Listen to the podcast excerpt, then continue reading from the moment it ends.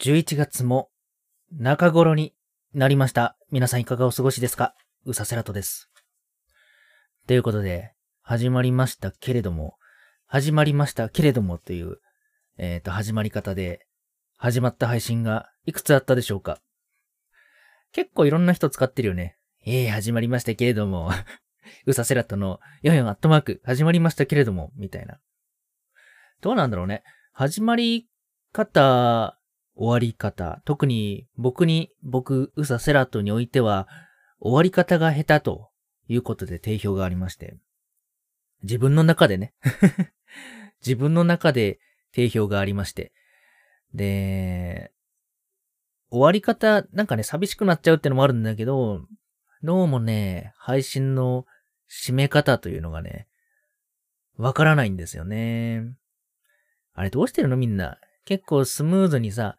まあ、時間制限があるんであれば、ああ、そろそろ時間だから終わりにしますね。今日も来てくれてありがとうね、みたいな終わり方でいいと思うんですけど、別に終わり方に、ね、終わり方にというか、時間がないんであれば、いくらでも引き伸ばせちゃうじゃないですか。だから、そういう時にみんなはどうしてるのかなってちょっと気になるわけです。まあ、他の人の配信を見て勉強しろって、ね、言われれば、まあ、それまでなんですけど、なんかね、わかんないんだよね。なんかスムーズにし、ん自然と、ね、じゃあ今日も来てくれてありがとね。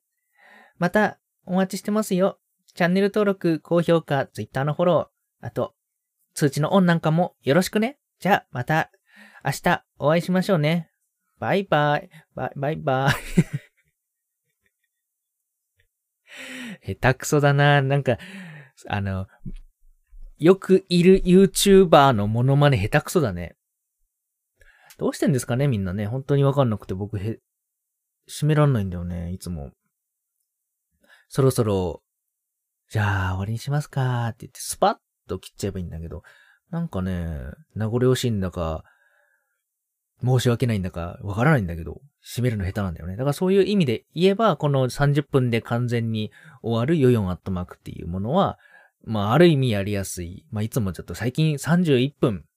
最近の動画、2本とも31分じゃないかみたいなね、ツッコミをね、誰かね、してほしい。あー、画面がすごいことになってる。画面がすごいことになってる。これね、ポッドキャストで聞いてくださってる方は全くわかんないと思うんですけど、これ画面がすごいことになってるから、これ、うーん、見直さなきゃダメだな。これやばいぞ。これやべえ。これやべえな。うん。これはやばいな。えっ、と、YouTube でご覧の皆さん、えっ、とね、字幕で僕が隠れていますね。そうですね。ちょっとね、調整するわ。えー、ちょっと待って。こんなことなる？マジで？えー、ちょ、ちょ、ちょ、ちょ、ちょ、ちょ、ちょ、ちょ、ちょ、ちょ、ちょ、ちょ、はい、これで OK ですよ、きっと。まあね、音声だけ聞いてくださってる方は何が何だかわかんないと思いますけども、あの、今何が起こったかっていうと YouTube の画面が、えー、翻訳字幕で埋まってしまったという感じですね。大変失礼いたしました。まあまあまあまあ、このぐらいでいいでしょう。ちょっとスマートフォンで見てくださってる方はね、あの YouTube で見てくださってる方はね、字幕が細かくて見にくくなっちゃったかもしれないけど、ちょっとご容赦ください。海外日記がね、最近結構来てくださったりするので、海外日記、海外日記が来てくださったりするんで、まああの、日本語以外に。日本語、まあ日本語は日本語であってもいいんだよな。日本語の字幕なくせばもうちょっと画面の、あのー埋まる容積は減るかなと思うんですけど、容積じゃねえよ、面積だな。面積は減ると思うんですけど、あのー意外とさ、音出さないで見るだけっていう場合もあるじゃない。あの、ツイッターのおはよう動画なんてそうよね。ツイッターのおはよう動画とかは、あの朝だからさ、意外と会社に行ってしまうと、会社で音は出せないけど、おはよう動画見たいなっていう方は、やっぱ字幕があったりすると嬉しいじゃないですか。僕もそうなんですよ。大体会社では音は出せないので、あの、誰かのおはよう動画がもし字幕がついていたら見るかなっていう感じがします。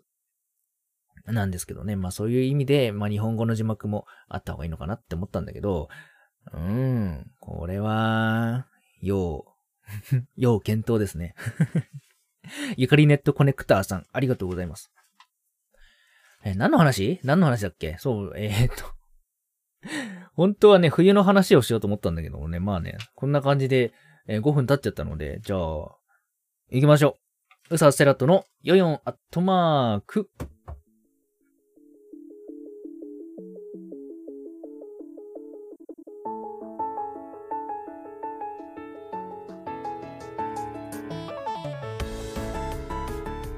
皆さんこんばんよよ、うさセラトです。この番組はラジオが好きなうさセラトがただやりたいことをするだけの自由な番組です。基本的には30分の取って出しスタイル、31分だね。ポッドキャストにも上がるので通勤通学のお供に、寝る前のひとときにどうぞお聞きいただけたらと思います。よりうさセラトのことに詳しくなれるかも？更新は不定期となっております。みんな、ポッドキャスト知ってる？ポッドキャストって、まあ今もね、ポッドキャストはね、全然あるんですけど、今、今だったら大体 Spotify、Google Podcast、Apple、えー、Podcast みたいなもの。まあ、それ以外のポッドキャストがいろいろあるんですけど、昔はね、よくね、えっ、ー、と、まあ、今もあるのかな？ラジオの、えっ、ー、と、切り抜きとか、あとはオリジナルコンテンツとかをポッドキャストで上げてるので、えー、地上波のラジオを聞いて、さらに、なんだろうな、えっ、ー、と、アフタートークみたいのをポッドキャストでみたいなのは結構あったんですよね。で、僕は割とポッドキャスト好きなので、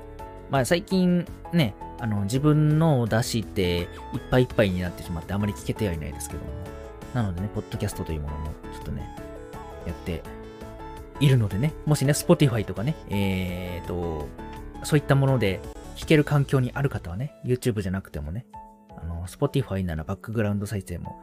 ね、できる。まあ、YouTube もね、プレミアムならできるんですけど、ね、ラジオ的な使い方はできるかなと思うんで、よかったらね、聞いてみてくれたら嬉しいです。はい、ということで、じゃあ、なんでもないなんでもない。うん。それでは、えー、今夜もよろしくお付き合いください。この番組は、うさせらとチャンネルがお送りいたします。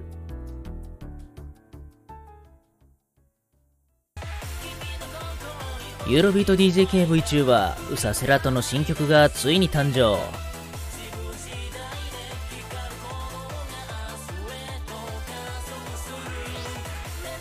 ウサセラトニューシングルポジティブファイヤー。好評配信中。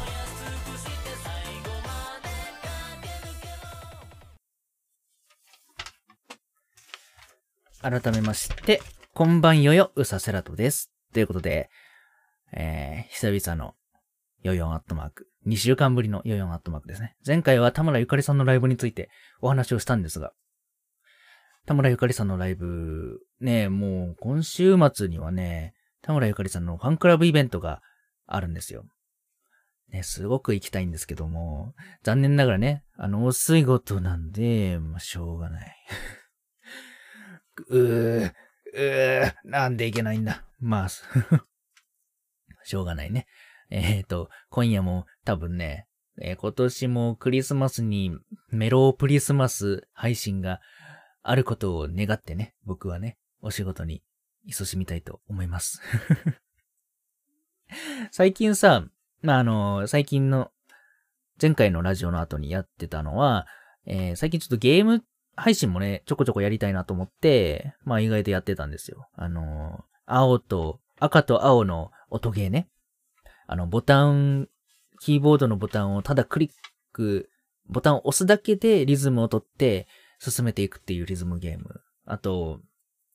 あの、猫を詰め込む。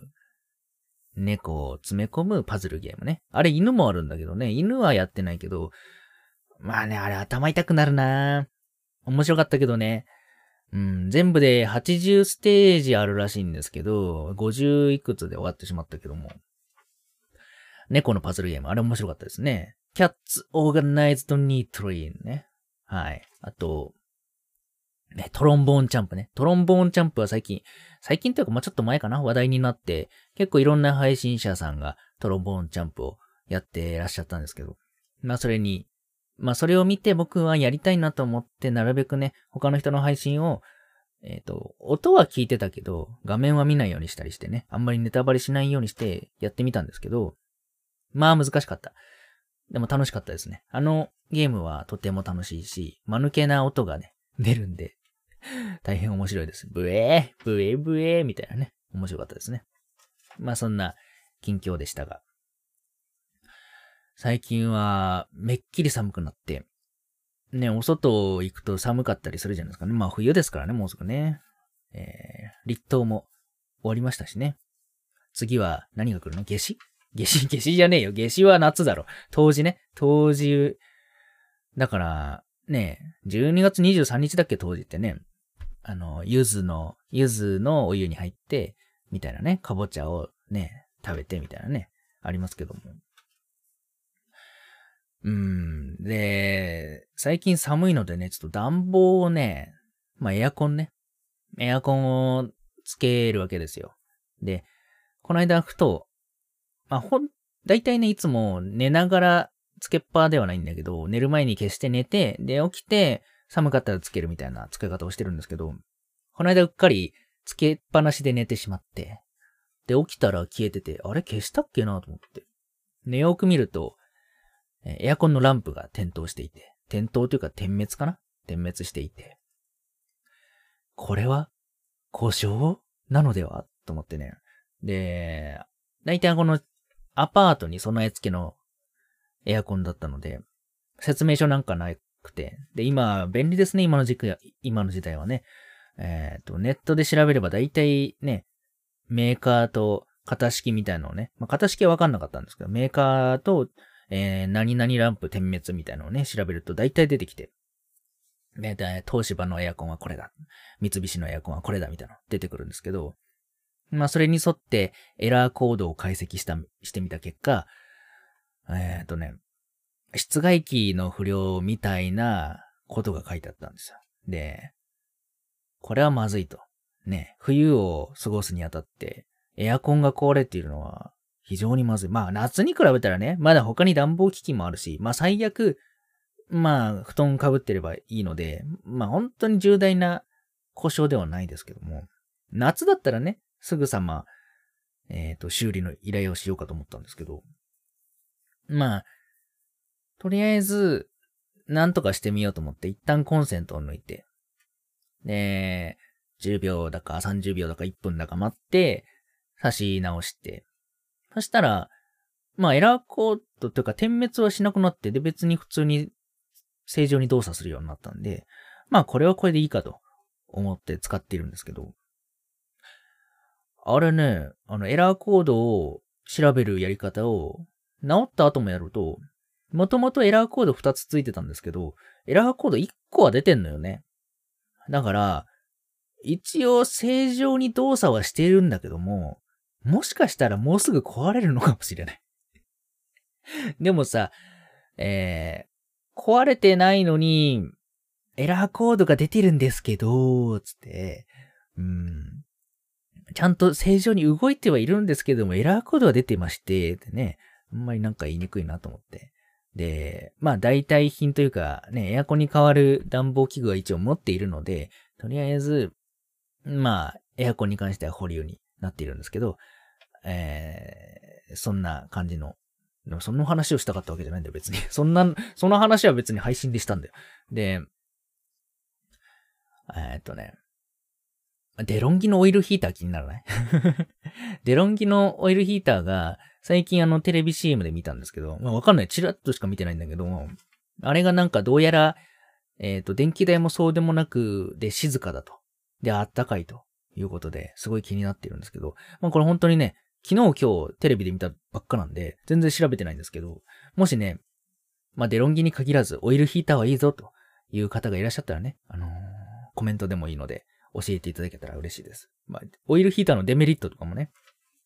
実際使ってみて、実は電気代やたら高えぞみたいなね、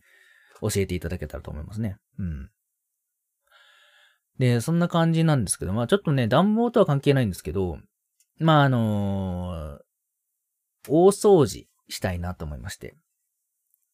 大体ね、まあ年末といえば大掃除じゃないですかね。で、年末といえば大掃除なんでやろうかなと思ったんですけど、まあ本当にね、僕の部屋は汚いので、うーん、だいたい、まあ、去年の年末も本当にね、お風呂掃除やら、まあ、台所掃除やら、まあ、お部屋掃除やらしたんですけども、まあ、一年も経つとね、本当にね、へえ、やっぱりぐらいに汚くなってしまって、まあ、あんまりね、あの、言えないんですけどね、人には言えないんですけど、本当に汚い部屋になっちゃったんで、えー、っとね、なんとかね、片付けなきゃと思って、で、片付けようと思って、いろいろね、えー、物をね、整理していると、わかりますかね？片付けが下手な人は分かってくれると思うんですけど、大体ね、発掘された本を読んでしまって、時間がなくなるんだよね。あー、こんなのあったあったとか言ってね、読んじゃって終わるんだよね。ダメだよね。昔からそうなの。あと、うーん、大体さ、ま、部屋が綺麗な人は床に物を置かないって言うじゃない。床に物を置くんだよ、大体ね、僕はね。で、床に物を、えっ、と、床に物が散らばっている状態から床に物を置いているけれども、その物が一応整然と並んでいる状態にするのを片付けだと思っているような人間なんで、本当は違うんだよ。本当は、あの床の上に物がない状態が綺麗なはずなんだけど、例えば床にも本が散乱していたとして、でもその本を、えっ、ー、と、一つのね、まとまりにすることで、いや、ちょっと綺麗になったなって 思ってしまうので、ダメなんだよな、ほんと。うん。それはダメだって分かっているんですけどね。で、それもさ、なんだろうな、昔からなんですけど、えー、クローゼットとか、押し入れとか、そういうところに、まずしまえば、まあ、部屋の中は、一通り、一旦綺麗になるじゃないですか。一旦綺麗になるんだけども、まずなんか、部屋が汚い。で、その部屋の中のものを一旦クローゼットや押し入れに避難させようとすると、えっ、ー、と、押し入れクローゼットが汚い。で、そうすると、押し入れクローゼットの中を掃除するじゃないですか。で、そうやってやっていくと、なぜか最終的に、押し入れクローゼットのものも部屋に出てきて、最終的な前景はもっと汚くなるっていうことがね、昔からよくある。何なんだ、あれは。共感してくれる人いるかなこれね、配信で言った方が良かったのかな配信で言うのちょっと怖いんだよな。配信で言うと、共感してくれなさそうでちょっと怖いんだけど、逆にこう共感してくれたら嬉しいんだけどさ。本当にダメでさ、ねえ、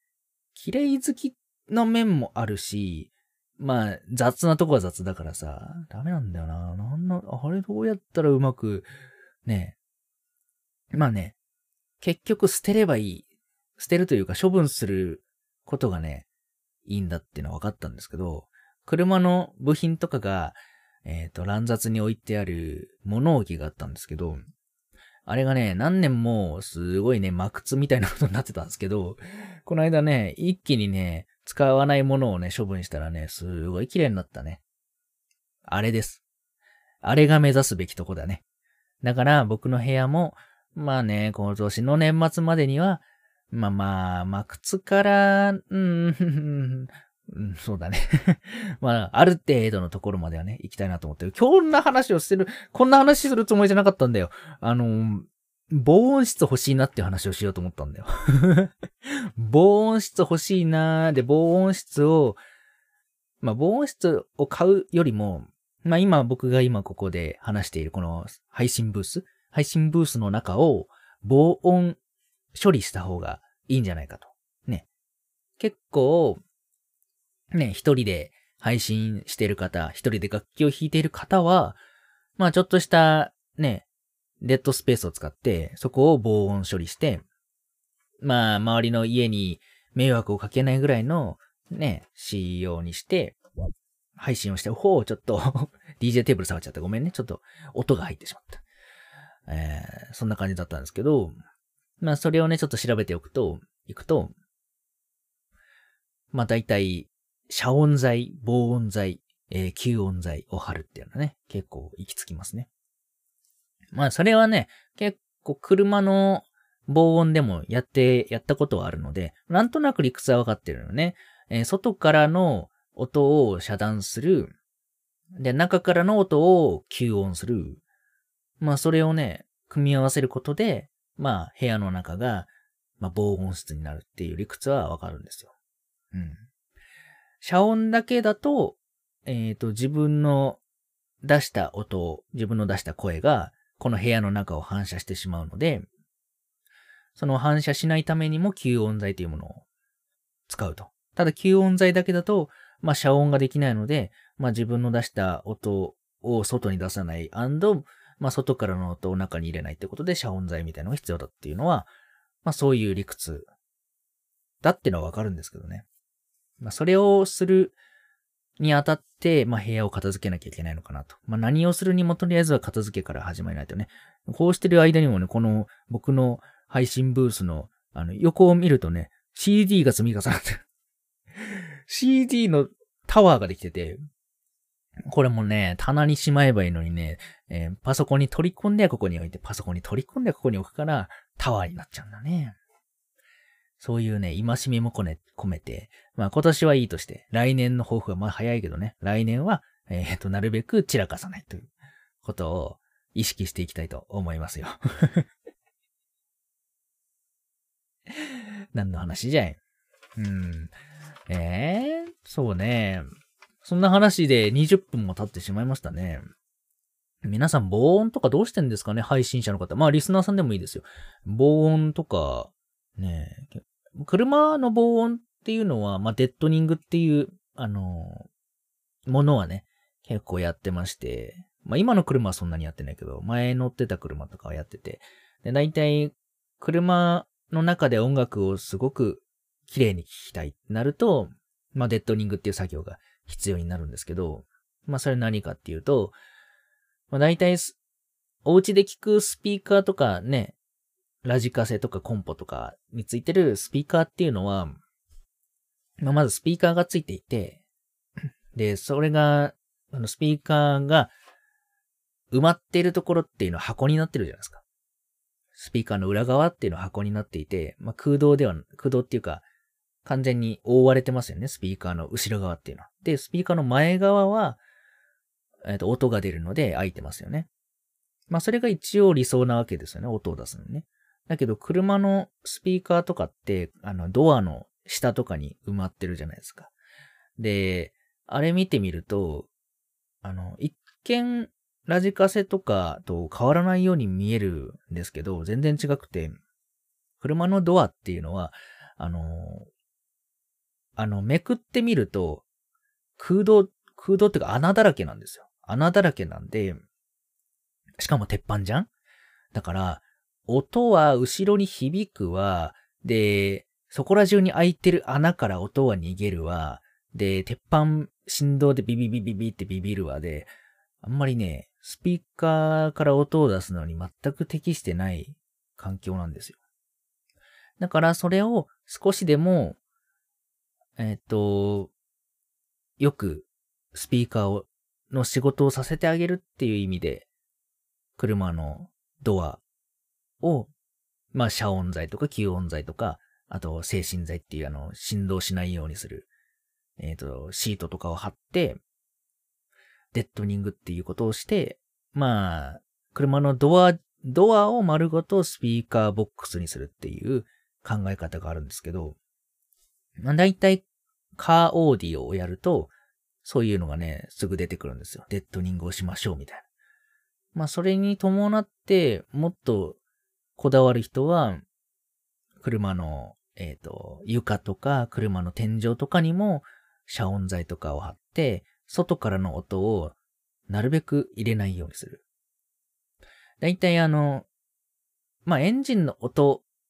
が、まあ、うるさいのは当然なんですけど、エンジンの音以外にも、車って走ってると、タイヤからロードノイズっていう、タイヤからゴーって音してくるじゃないですか。ああいう音が音楽の低音を消しちゃうんですよね。だから、そういうのを、極力音楽をきれいに聴きたい。車の中で音楽をきれいに聴きたいっていう意味で、えっ、ー、と、外からの音を遮音するっていう考え方が、カーオーディオにはあります。まあ、それをやってたんで、なんとなく理屈はわかるんだけども、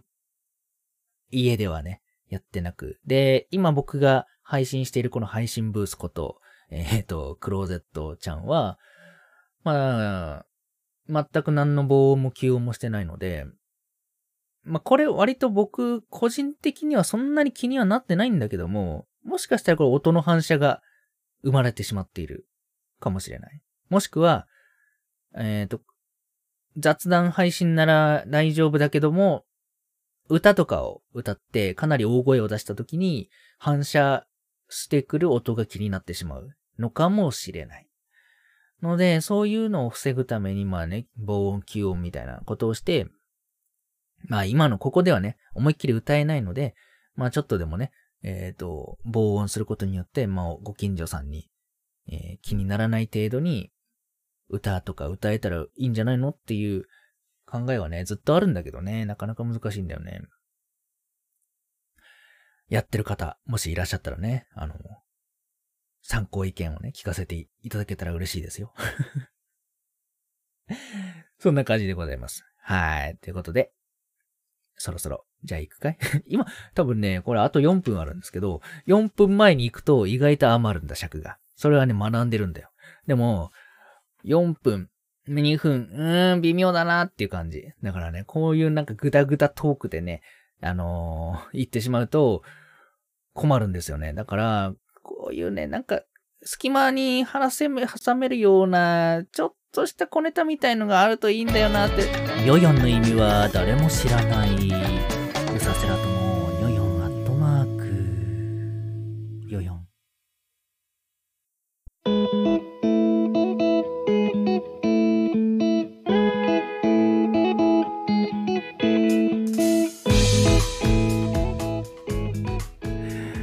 強制終了です。強制終了されてしまいましたが、えー、っと、そろそろお別れのお時間です。番組ではウソセラトへの質問や、お便り、普通歌などを随時募集しております。お便りの宛先はこの番組の概要欄にある投稿フォームよりお便りお送りください。お待ちしております。感想などありましたらぜひ動画のコメント欄に書いていただけたら嬉しいです。動画のコメントが本当に力になるのでね。うん。チャンネルの力にもなるのでね。本当に動画のコメントには力をいただいております。うん。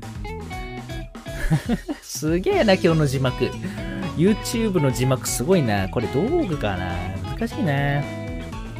それもね、最近の試行錯誤している一つですね。字幕がうるさいと。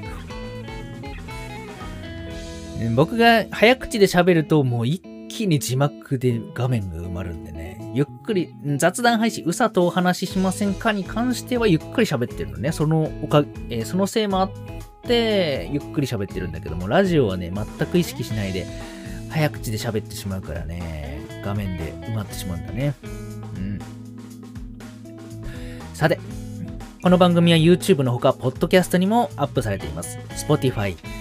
と、Spotify、Google Podcast、Apple Podcast などで聞けるので、よろしくお願いします。ねえそのなんか、ポッドキャストで聞いていただき、あとアンカーね、アンカーっていう統合サイトね、あの、ポッドキャストのサイトがあるんですけど、そこでもね、聞きやすいと思うので、よかったらよろしくお願いします。ポッドキャストね、頑張っていきたいな。まあね、ちょっと近々、またお知らせがあると思うのでね、あの、楽しみにしててください。何のお知らせだ？ちょっとラジオに関わるちょっとお知らせがあるので、よろしくお願いします。はい。ということで、お、あと1分残っているぞ。このさ、ラジオとかよく聞いてる芸人さんのラジオとか声優さんのラジオとか聞いてるとね、意外とあのタイム、時間調整を誤って、あれ ?30 秒余っちゃったみたいなのがね、あるんですけど、ああいうのもね、実は好きだったりするんですけど、こうやってね、本当になんだろうな、下手でとか、なんかわざと調整不良を起こしてるみたいな、そういうのはね、良くないと思うんだよね。なんか、精一杯頑張ってやった結果巻いちゃったみたいなのがいいと思うんだよね。うん、良くないよ。はい。ということで、ありがとうございました。ということで、本日のお相手はうさせらとでした。またね番組はうさセラットチャンネルがお送りしました。